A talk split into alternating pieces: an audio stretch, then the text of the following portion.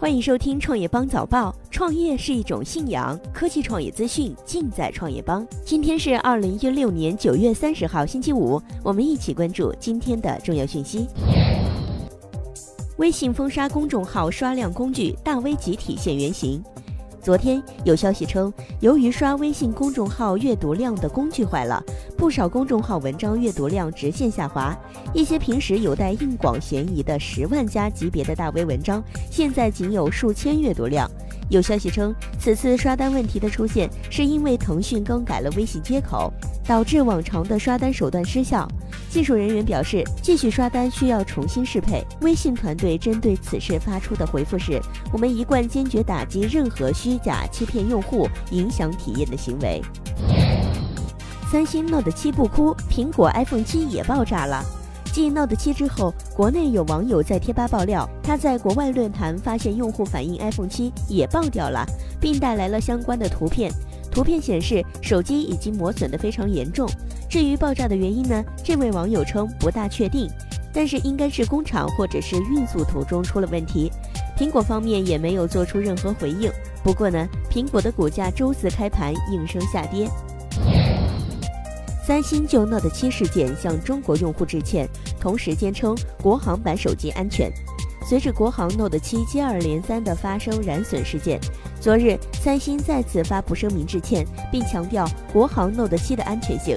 三星表示，中国作为三星电子非常重要的市场，永远不会采用双重标准。而海外最新版本的 Note 7已经更换为和国行版同样的电池厂商。消息称，苹果已经在开发 iPhone 八硬件。据苹果公司一位员工透露，苹果正在以色列一座工厂开发下一代智能手机 iPhone 八。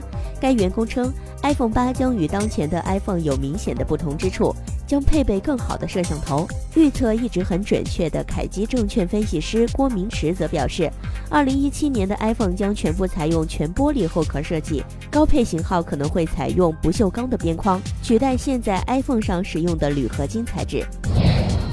微软全球执行副总裁陆琪离职，美国 IT 界最牛华人。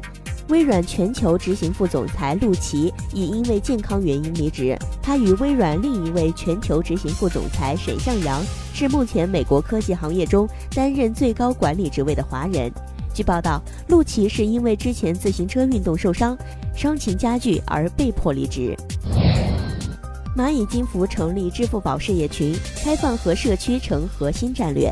蚂蚁金服昨日在内部宣布了支付事业群最新的组织结构升级及更名事宜。内部邮件显示，即日起，蚂蚁金服支付事业群升级为支付宝事业群，下设四个事业部，分别为用户及社区事业部、商家服务及开放平台事业部、支付宝技术部和农村金融事业部。支付宝事业群总裁继续由蚂蚁金服集团资深副总裁樊志明担任。库克谈黑莓关闭手机业务，市场机会已经属于苹果。周三，英国金融时报采访库克，请他谈谈对黑莓退出手机市场的看法。库克表示：“我认为他们的手机销量很长一段时间都比较低。我们非常专注于这次商用手机机会。我们认为这个市场机会是巨大的。”美国科技媒体指出，库克尔的表态如果翻译成另外一句话。实际上就是黑莓的传统企业手机市场已经属于苹果。铁路新规，动车上吸烟将被列入黑名单，并限制购买全国各车次动车组车票。多地高校女生深陷裸贷黑洞，受贷款人摆布，甚至出卖身体。五千块钱对于很多人或许仅够买部手机，但是在裸贷圈已经足够诱惑缺钱的女大学生拍裸照借高利贷，落入无钱还账、出卖身体的陷阱。尚不到二十岁的张雅就是其中的一个受害者。九月二十六号是最后的借款宽限期，债主早就声明，如果仍不还钱，那两段自拍的裸体视频和多张裸照，就连同他的家庭、大学信息，将被公布于学校贴吧和相关的 QQ 群。